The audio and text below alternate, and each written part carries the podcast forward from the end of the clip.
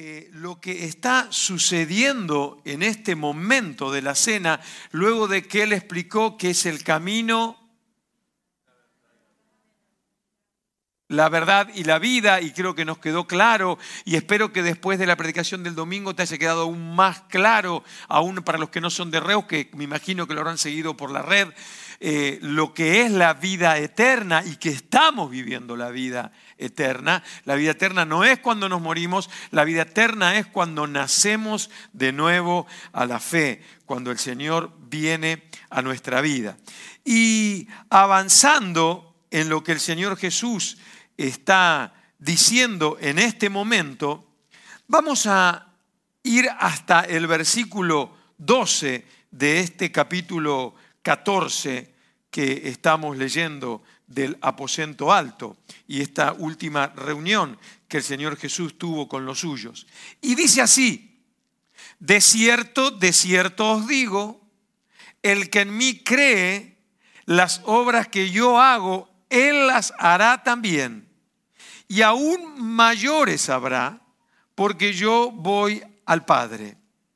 Y todo lo que pidiereis al Padre en mi nombre, lo haré, para que el Padre sea glorificado en el Hijo. Si algo, pidieres en mi nombre, yo lo haré. Lo leemos rápido, lo leemos ligero, lo leemos como quien dice lo que el Señor Jesús le está diciendo a los discípulos aquí.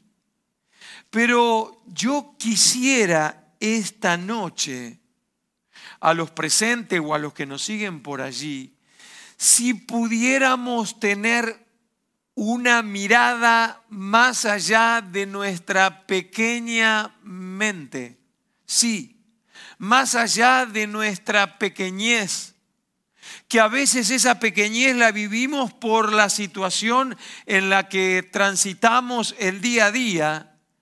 Y yo quisiera, querido hermano, que puedas entender esto desde la perspectiva de Dios de cómo Dios lo mira. El camino, verdad y vida que estuvimos desarrollando las semanas anteriores es para que entendamos en su conjunto nuestra situación, nuestro norte, nuestro transitar desde la perspectiva de Dios.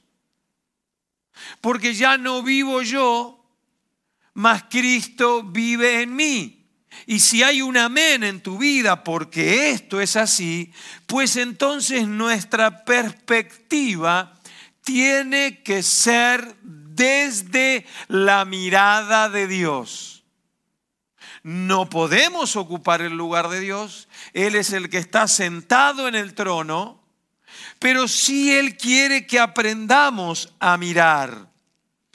Y yo quiero decirte que acá el Señor Jesús le está poniendo sobre las espaldas de los discípulos toneladas y toneladas de responsabilidad.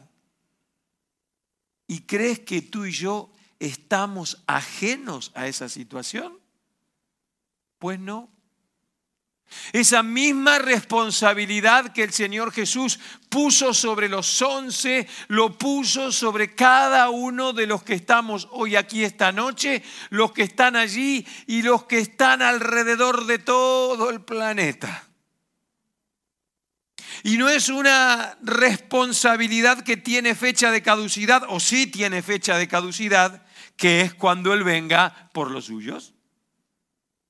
Pero Fíjate que dice que si creemos en Él, ¿no? ¿Cuántos creen en Él?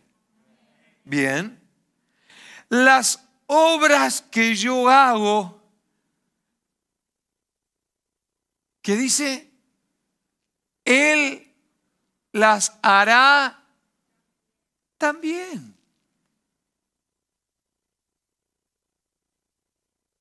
Lo que hiciste hoy es la obra de Él.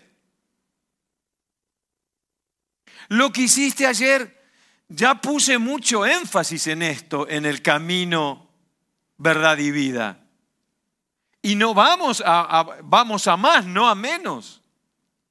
Él está diciendo que si creemos en Él, vamos a hacer esas obras. Y no solamente esas obras, sino aún mayores. ¿Por qué se lo dijo a los discípulos en esa circunstancia? Se lo dijo de esa manera porque aún no había llegado el Pentecostés, no había llegado a su clima máximo el, el, aposento alto, pero tú y yo entendemos lo que es el Pentecostés y sabemos lo que aconteció en el aposento alto y que Él quiere que tú y yo lo vivamos cada día. Cada día. Ese fuego encendiendo nuestra vida. Y cuando decimos que vamos a hacer cosas mayores, esto no es una competencia con Jesús, esto no es menoscabar o menospreciar la, la, obra de Jesús. Él mismo dijo y nos dio la responsabilidad y la orden que tú y yo tenemos que hacer obras menores, mayores. Entonces, hermanos, tenemos que mirar nuestros pasos y decir, ¿qué pasos he dado? ¿Qué pasos estoy dando? Y tal vez sea el tiempo de plantearme los pasos que tengo que dar. A veces sufrimos secuelas y consecuencias producto de los pasos que hemos dado que no han sido el tránsito que Él nos marcó. Pero esto no es un invento. Mira, yo me he buscado en la Biblia cuatro situaciones de obras posteriores hechas por los discípulos mayores a las de Jesús. Pero otra vez, no desde la perspectiva de una competencia, sino desde el lugar de que con esas obras mayores estamos glorificando su nombre. Amén. Una, el radio operativo del ministerio de Jesús en tres años se calcula que lo más lejos fue Capernaum, así que él tuvo un radio de 250 kilómetros. Esa fue la obra que él hizo en la tierra. Y sabes qué, los discípulos, conforme a Hecho de los Apóstoles, capítulo 1, versículo 8, fue mayor. ¿Por qué? Porque Él los envió hasta lo último de la tierra. Y eso es una obra mayor. Tú y yo hemos cogido ese testigo y hemos sido enviados a lo último de la tierra. Mira, a mí me tocó viajar 12 mil kilómetros. ¿Y a ti? Tal vez 10 o 5. Pero la orden que Él nos dio, el lugar que Él nos dio, es ir hasta lo último de la tierra. Uno, una obra mayor. Dos, Él, según, eh, o según no, a lo largo de, de, tres años de ministerio, Él lo siguieron multitudes, ¿no? Alimentó a multitudes. Pero ¿cuántos se convirtieron con Jesús? No tenemos un registro. Pero en las obras mayores, Pedro en una reunión se convirtieron tres mil. ¡Wow! Y Pedro, ah, yo soy mejor que Jesús. No, no, no, no, no, no, no, no. Si Pedro de algo tenía que estar orgulloso es que estaba obedeciendo a su maestro y con esto estaba glorificando al nombre de Dios. Por eso muchas veces, y habrás escuchado desde esta plataforma y a este pastor decir que tenemos que seguir los pasos de Jesús. Pero hoy te voy a decir un poco más. Obras mayores tenemos que hacer. A veces te digo, ¿haría esto Jesús? Como parámetro, ¿no? Hoy te digo, esto es parte de la exigencia a más que me pide Jesús. ¿Entiendes a dónde voy? ¿Lo entiendes? ¿Lo entiendes? Me parece que no. Empiezo otra vez. Buenas noches, hermanos. No, ¿lo entiendes o no? Ahora me quedo más tranquilo. Tres. Tres. Y en este tercero hay tres hechos especiales. Marcos capítulo 5, versículo 21, Jesús resucita a la hija de Jairo. ¿Sí? Estamos en el punto 3, ¿eh? En Lucas 7, a la viuda de Naim resucita qué? El hijo. Y bueno, en Juan 11 resucita a su amigo, ¿a quién? ¿A quién? A Lázaro. Es una cosa impresionante, ¿no? Alguien que estaba muerto recibe, alguien que estaba, eh, estos que estaban muertos físicamente reciben, ¿qué? los, los vuelve a resucitar físicamente. Pero dentro de las obras mayores que tú y yo tenemos que hacer, como han hecho los discípulos, es, tenemos la potestad, la libertad y la autoridad de resucitar a miles y miles que están muertos en su muerte espiritual y necesitan resucitar a la vida eterna. Es una obra mayor. ¿Has colaborado con alguien esta semana para que resucite? Mira, estamos en tiempo de pandemia donde la iglesia está siendo puesta a prueba, donde la fe está siendo puesta a prueba, la fidelidad está siendo puesta a prueba. Y la humanidad es la que está sufriendo. Nosotros, tú y yo no. Nosotros, esta es la oportunidad. Hermanos, despertemos. ¿Por qué estamos con este proyecto social? Porque es gente que necesita de Dios. ¿Y dónde está la iglesia? Cobachada, escondida. Miren, nos hacemos las tres enramadas, tenemos la alabanza, nos quedamos aquí, ya está. El mundo necesita, el ser humano, las personas, los habitantes de Reus, de Cambril, de Salou, de Vilaseca, de La Pobla, de, de Miami, de donde estés, necesitan resucitar. Y el mensaje de vida eterna está en ti y está en mí. Obras mayores haréis. La gente está desquiciada. Ayer tuve que salir a hacer una diligencia a las seis y media de la tarde y caminé por la calle Monteros, ahí por el centro de Reus. Un desastre. Uno miraba así, eran todas cabecitas. Digo, ¿qué hace esta gente aquí? Está perdida. Está perdida, hermanos. Y tú y yo podemos resucitarlos. Cuarto,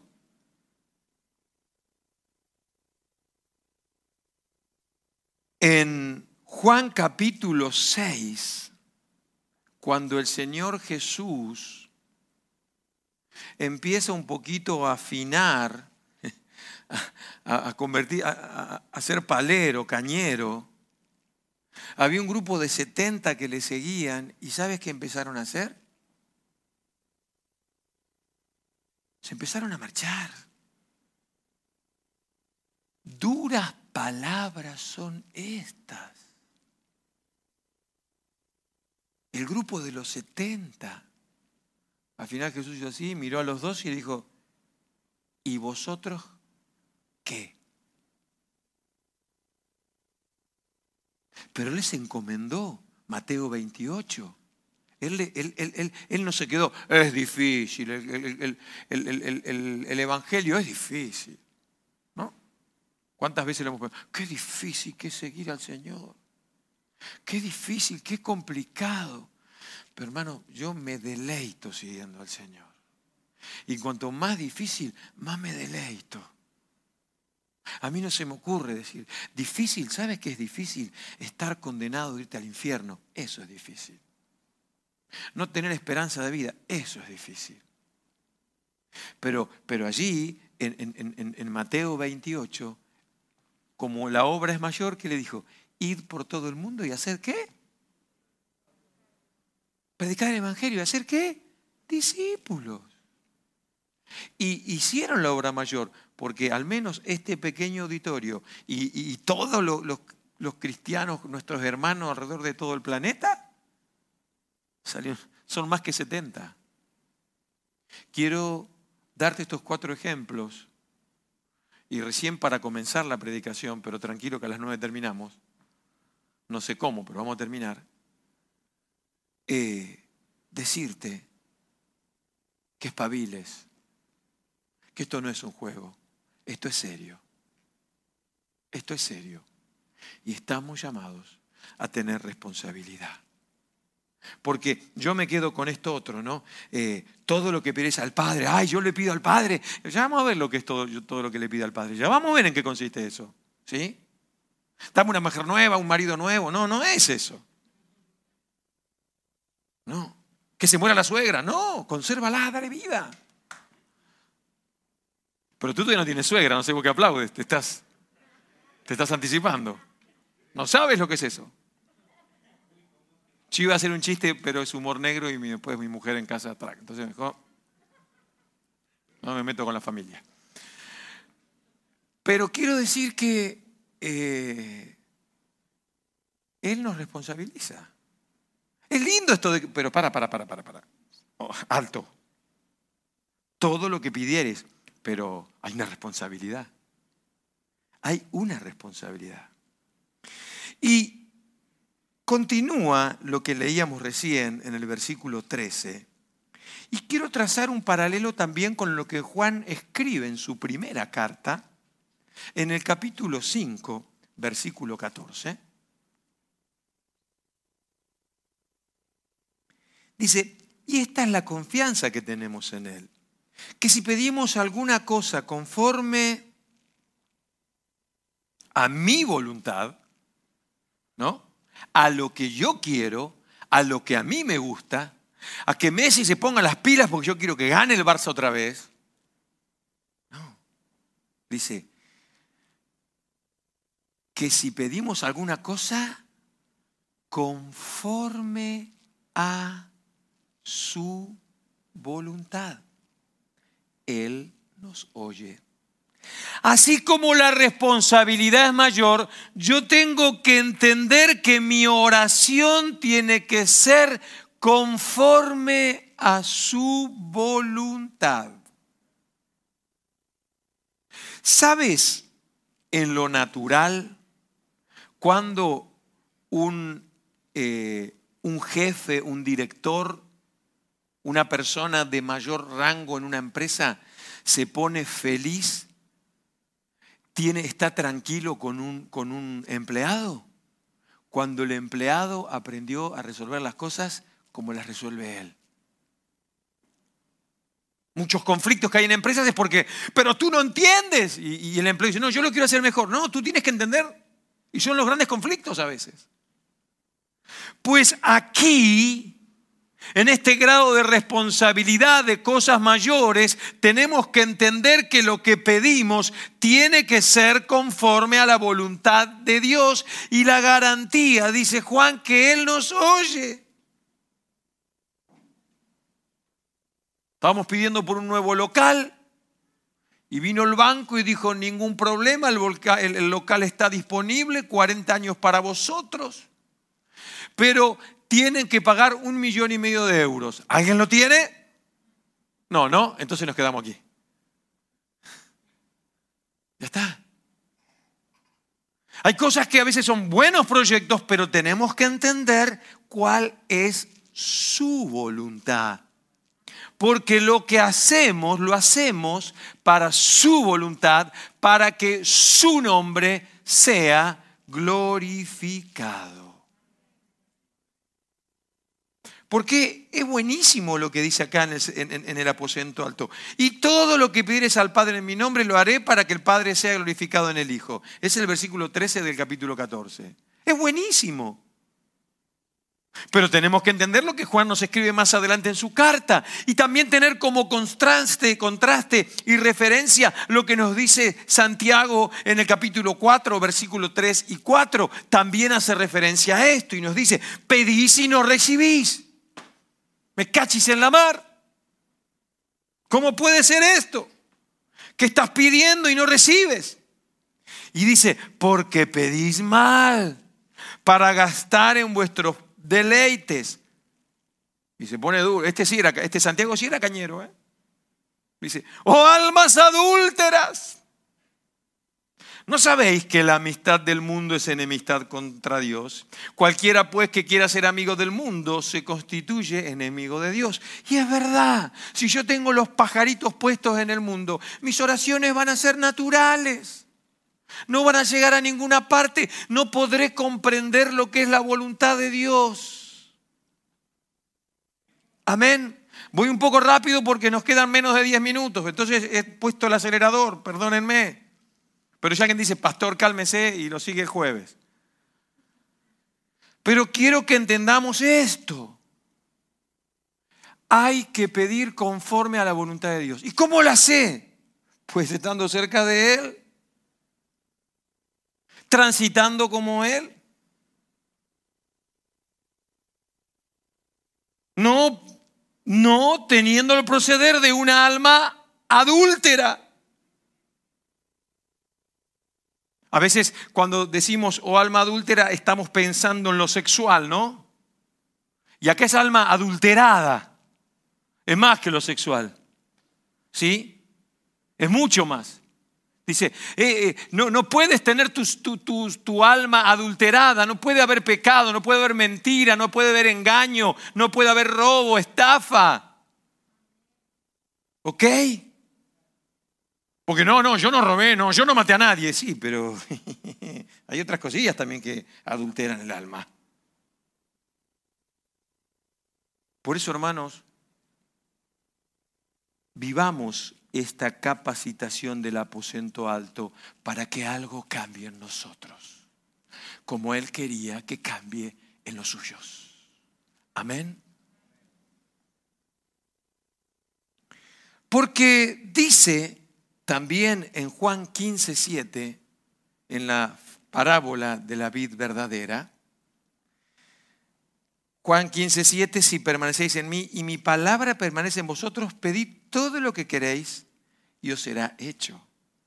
O sea, si permanece Dios en mí, si la palabra del Señor permanece en mí, claro que yo voy a pedir para Él.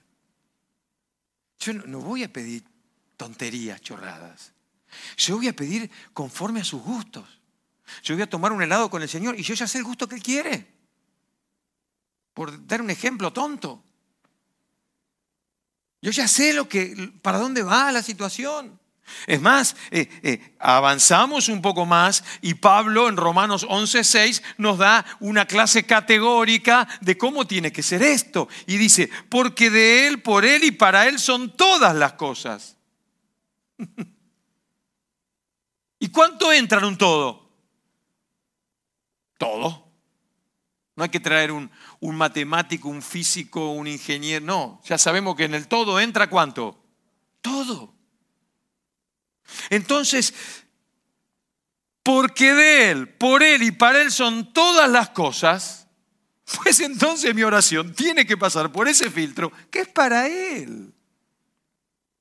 Sí, ya sé, yo sé que, tienes miedo de perder el trabajo, que, que, no, te, que no, te, alcanza el dinero, que, estás enfermo. Sí, ya sé, y, es válido también orar por eso. No, no, no nos volvemos indolentes, ¿sí? Sino que, que estamos por la labor. A veces oramos por tantos motivos de salud, físicos, emocionales. No debemos dejar de orar por eso. Pero entendamos que eso no es todo. Porque si nosotros nos ocupamos de esto que te estoy hablando esta noche, que es ocuparse primeramente del reino de Dios y su justicia, no dejo de orar por sanidad, pero tengo la tranquilidad que en la añadidura Él la va a cubrir. Por eso, hermanos, varones de Reus, el próximo sábado a las 7 de la mañana estaremos aquí orando. Y hace frío, caiga trueno, tempestades o el aire de hoy, por favor, ven a orar por el bien de tu vida. Ven a orar para entender qué es lo que te estoy predicando esta noche. Amén. Así que cuando oramos, oramos por Él y para Él. Y continúa diciendo, a Él sea la gloria por los siglos. Amén. Cuando yo oro, oro para Él, por Él, porque en Él fueron todas las cosas. Por eso, semejante responsabilidad es la del aposento alto. Todo lo que pidieres al Padre, todo, pero todo conforme a Él. Y me edifico. Y edifico a mi hermano. Y con esto edifico a la iglesia, la amada del Señor. Ahora sí, el pastor está eufórico, se subió al, tercer cielo, al quinto cielo, está allá arriba y ahora el pastor va a poner los pies sobre la tierra. ¿Por qué? Porque estamos aquí, tenemos las necesidades de aquí, Nuestro, nuestra carne es difícil, porque cuando salieron del aposento alto fueron a Getsemaní y Jesús estaba afligido por lo que iba a venir. Y ve buscando Mateo 26, 40. Y él no los condenó, pero les dijo, hey, cuidado, cuidado, todo lo que yo les hablé, ahora vamos a ponerlo en práctica. Yo, voy a ir a orar allí. Quedad, vosotros quedáis aquí y orad por mí. Porque así como compartimos tantas cosas, hoy estoy afligido. Mi espíritu está afligido. Voy a hablar con papá. Y él se fue a orar. Y volvió. Volvió. Dejó a los amigos, a los discípulos, a los que les dijo que, que, que todo lo que pidan al Padre, así que pidan por mí quedaos aquí, yo voy allí a orar. Y versículo 40 nos dice, vino luego a sus discípulos y los halló. Qué decepción, ¿no? Cuando quedas con alguien y me falló. Me falló. algunos hay que regalarles un reloj. Los argentinos tenemos la costumbre de decir, y a las 3 de la tarde, más o menos. ¿Y qué es más o menos? En, el resto de Sudamérica y en España también se acostumbra decir más o menos, ¿no? Una vez le dijeron a un inglés, ¿no? Más o menos, digo, ¿y más o menos que voy a las 3 menos 10, 3 y 10? ¿A qué hora 3 más o menos?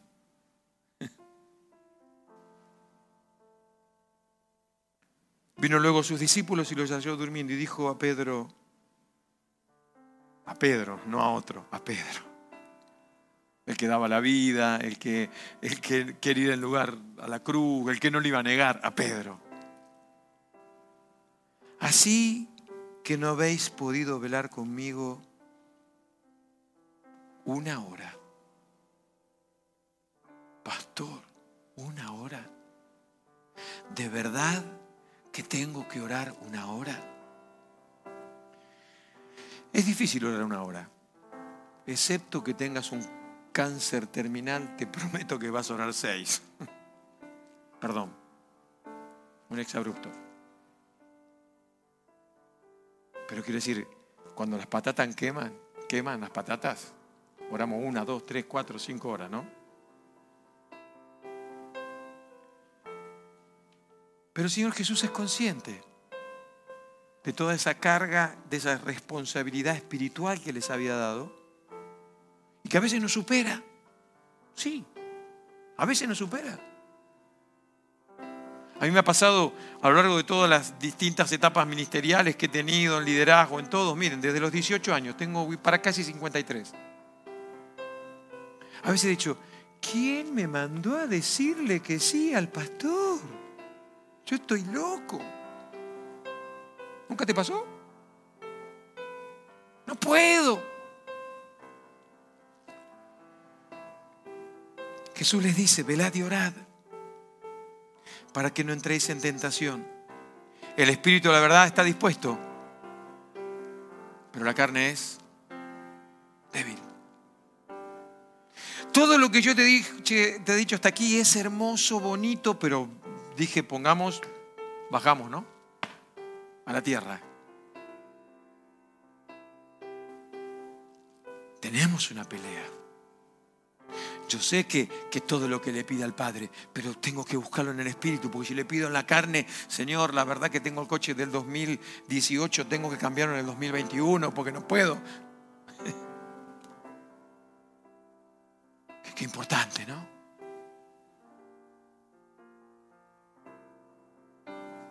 Él dijo, bueno, miren, voy a orar, voy otra vez a orar. Oren. Versículo 43. Vino otra vez y los halló durmiendo, porque los ojos de ellos estaban cargados de sueño.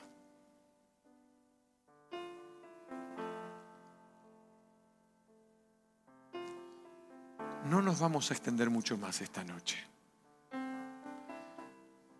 Te voy a dejar con esta carga en el corazón. Él, Él quiere que nuestras obras sean mayores que las de Él. No, no, no es que vas a llegar al cielo y decir, bueno, está, está a la diestra del Padre, muévete porque aquí no, no, no, no, no consiste en eso. Él quiere que obras mayores hagamos. Y Él quiere que aprendamos a pedir para esas obras mayores. Tal vez te esté faltando un renuevo del Espíritu Santo. Y hoy no, ya no es la noche. Te prometo que vamos a meterle caña con esto. No es la noche aquí, pero sí en tu casa. Tal vez esta sea tu primer noche de velar una hora. ¿Te imaginas?